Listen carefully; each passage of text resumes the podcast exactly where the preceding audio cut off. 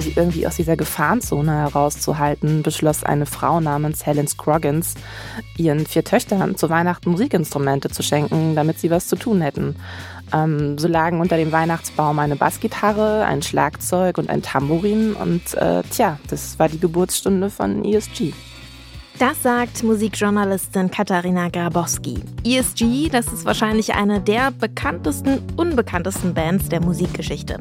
Für sie fängt alles in New York der 70er Jahre an. Genauer gesagt in der South Bronx. Ein ziemlich gefährliches Pflaster damals. Wie drei schwarze Schwestern aus der Bronx einen der meistgesampelten Songs ever schreiben, das hört ihr heute im Popfilter mit These Girls Autorin Katharina Grabowski. Heute ist Samstag, der 18. November. Mein Name ist Jesse Hughes. Hi.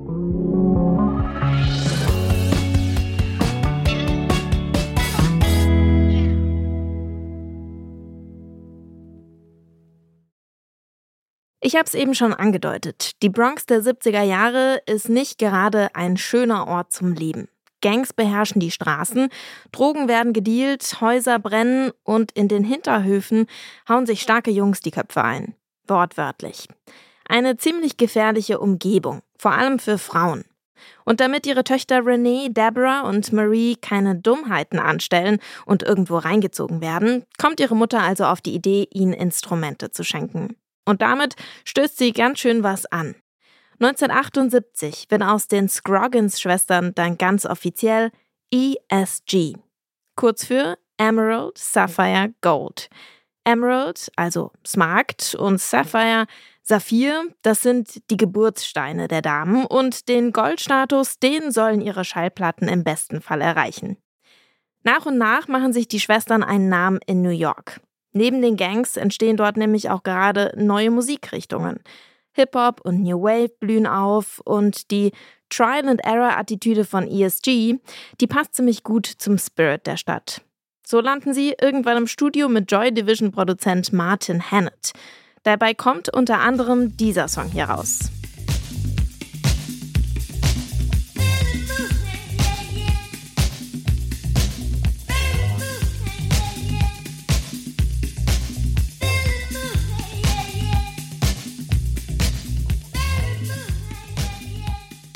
Was ich besonders an der Musik von ESG mag, ist, äh, dass sie in ihrem Minimalismus einfach wahnsinnig kraftvoll ist und es dabei schafft, Punk, Wave und Hip-Hop irgendwie miteinander zu verbinden. Also das Fundament der meisten Tracks bilden ja im Prinzip das Schlagzeug und der E-Bass und allein damit brachen sie Funk quasi auf seine Essenz herunter. Es gab da keine Keyboards oder Bläser, sondern einfach nur den Groove. Und ähm, dadurch ist diese Musik auch einfach wahnsinnig zeitlos. Also Songs wie zum Beispiel Moody oder Dance, die in den frühen 80ern veröffentlicht wurden, könnten auch aus 2021 sein.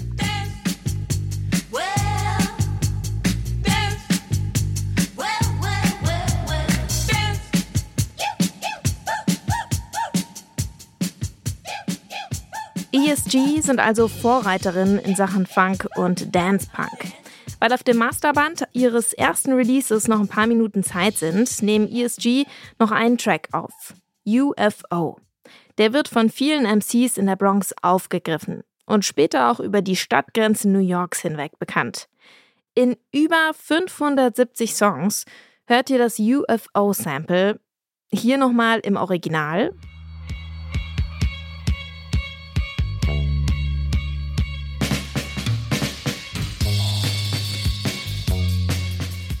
Gesampelt zum Beispiel von Big Daddy Kane in Ain't No Half Steppin'.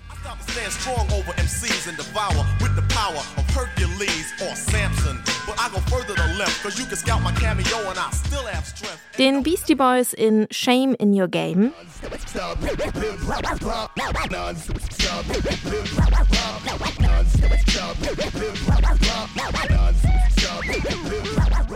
Oder auch von The Notorious B.I.G. und Party and Bullshit.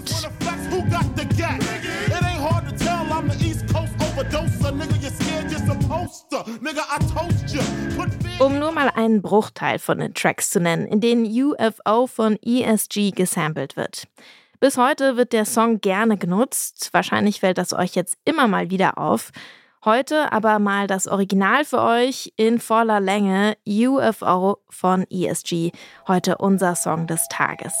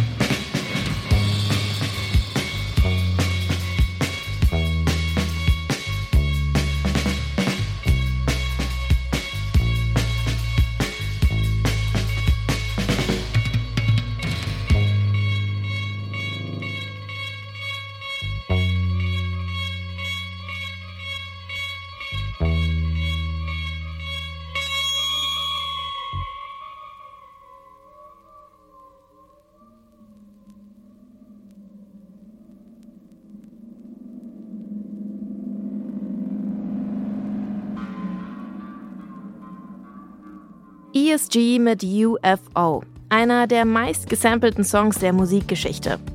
Inspiriert übrigens vom Sci-Fi-Film Unheimliche Begegnung der dritten Art. ESG sehen für UFO aber so gut wie keinen Cent, obwohl er in so vielen Songs auftaucht. Die Rechtslage in Sachen Sampling, die ist nämlich lange eine Grauzone. Und die Band kommentiert das dann auch in den 90er Jahren selber. Da bringen sie eine EP mit dem Namen Sample Credits Don't Pay Our Bills raus. Die Scroggins-Schwestern, die sind mit ein paar Pausen bis heute aktiv. 2017 ist ihr letztes Album erschienen, What More Can You Take? Und auch da solltet ihr unbedingt mal reinhören. Das war der Popfilter für heute. Vielen Dank an Katharina Grabowski für ihre ESG-Expertise. Ihren Text zur Band, den findet ihr in der Buchreihe These Girls, erschienen beim Ventil Verlag. Morgen schließen wir dann schon unsere These Girls Themenwoche mit einer der größten Girl Groups der 90er Jahre. Wir fragen uns zusammen mit der Autorin Jacinta Nandi, sind die Spice Girls eigentlich eine feministische Band? Ich freue mich drauf und ich hoffe ihr auch. Mein Name ist Jessie Hughes. Bis morgen. Ciao.